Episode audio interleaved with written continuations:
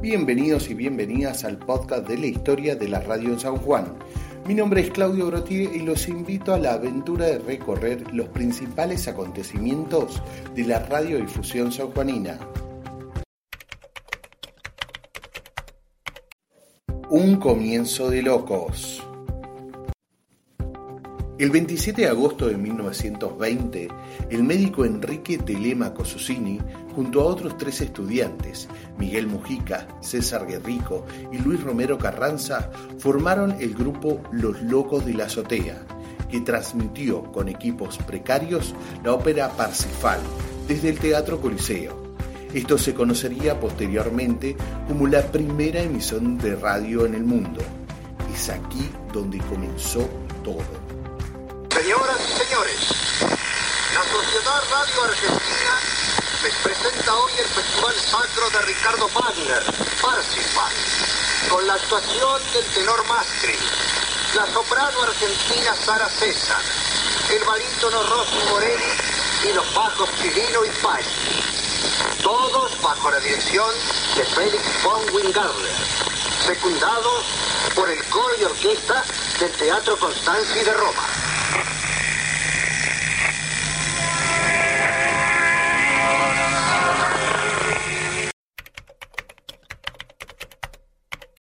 La radiodifusión llega a San Juan. Luego de la gran experiencia de los locos de la azotea, la radio en San Juan no tarda en llegar.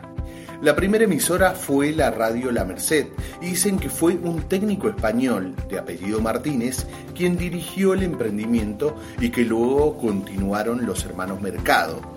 Radio La Merced inició sus transmisiones de prueba en septiembre de 1923 con una pelea de boxeo.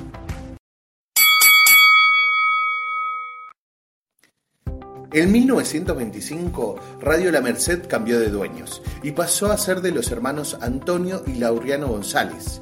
Ellos la renombraron como Radio González e hicieron las transmisiones en calle General Hacha entre Rivadavia y La Prida, bien en el corazón de San Juan. De Radio González a Radio Sarmiento. En 1934, don Cándido Rodríguez Vila compró Radio González y trasladó los estudios a calle La Prida, entre Mendoza y Entre Ríos. Incorporó adelantos técnicos y comenzó a sumar espectáculos artísticos en vivo. Fue él quien cambió el nombre de Radio González por LB5 Radio Los Andes. En 1949, durante la primera presidencia de Juan Domingo Perón, la emisora fue adquirida por la editorial Aines y pasó a integrar la red azul y blanca de emisoras argentinas, con LRA Radio El Mundo a la cabeza.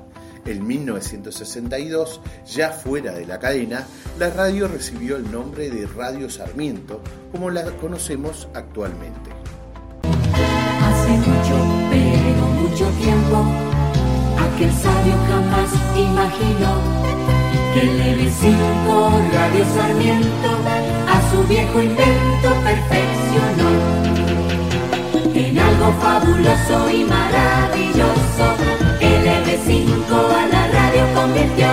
En algo fabuloso y maravilloso, el EV5 a la radio convirtió.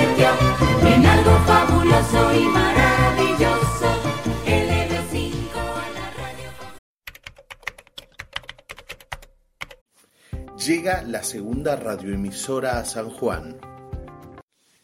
La segunda radio que tuvo San Juan fue LT6, la Broadcasting del Vino, que inició sus transmisiones en 1923 y que fue inaugurada el 5 de septiembre de 1930, por lo que se considera la radioemisora privada más antigua del país. Sus dueños, los Grafignia, reconocida familia de bodegueros de la provincia, posteriormente la llamaron LB1 Radiografinia. En 1943, a raíz de un decreto de gobierno que prohibía que las emisoras llevaran el nombre de sus dueños, Benedicto Grafignia y sus hermanos Santiago, Alberto y Hugo cambiaron su denominación por Colón como la marca de los vinos que producían. Cumple cumpleaños y el regalo es usted. El regalo es usted. El regalo es su preferencia por Colón. El regalo es su permanencia en Colón. El regalo es. Que nos permita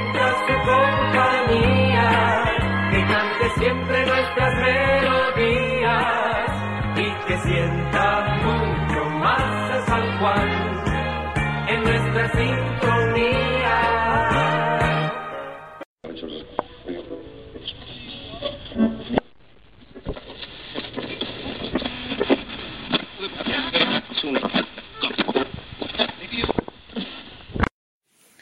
Después de Colón y Sarmiento, la tercera emisora de radio de la provincia fue RA23 Radio Nacional, fundada el 11 de septiembre de 1972.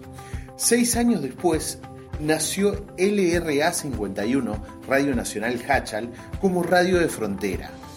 En la década del 80 se sumó a la radiofonía local LRJ 201 Radio Calingasta, propiedad de Jorge Enríquez Tornel, que obtuvo su licencia en 1983.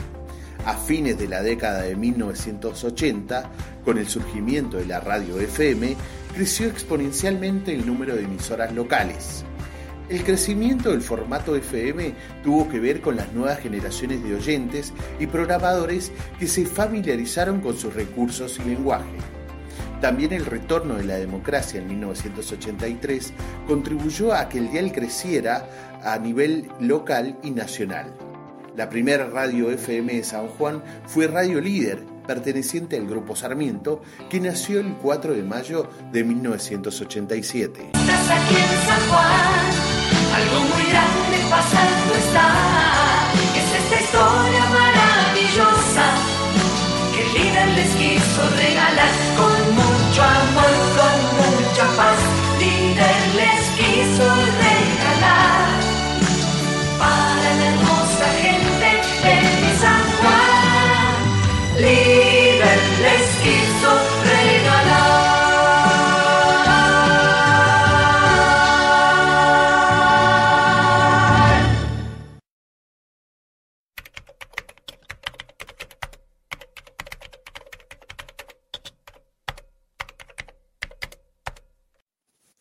La radio fue y es muy importante para los sanjuaninos y las sanjuaninas. La historia trasciende a este pequeño podcast.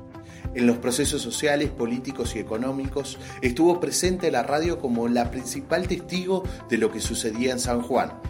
Pensar en la cultura sanjuanina, teniendo en cuenta a sus principales medios de comunicación, es sin dudas hacer justicia.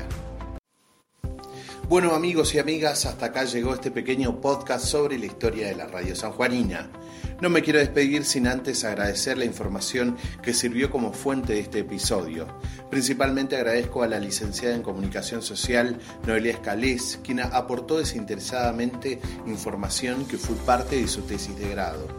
También agradezco al sitio de historia San Juan al Mundo, el canal de YouTube de Pepe de la Colina y de Carlos Erimedo, quienes aportan a la historia de nuestro San Juan.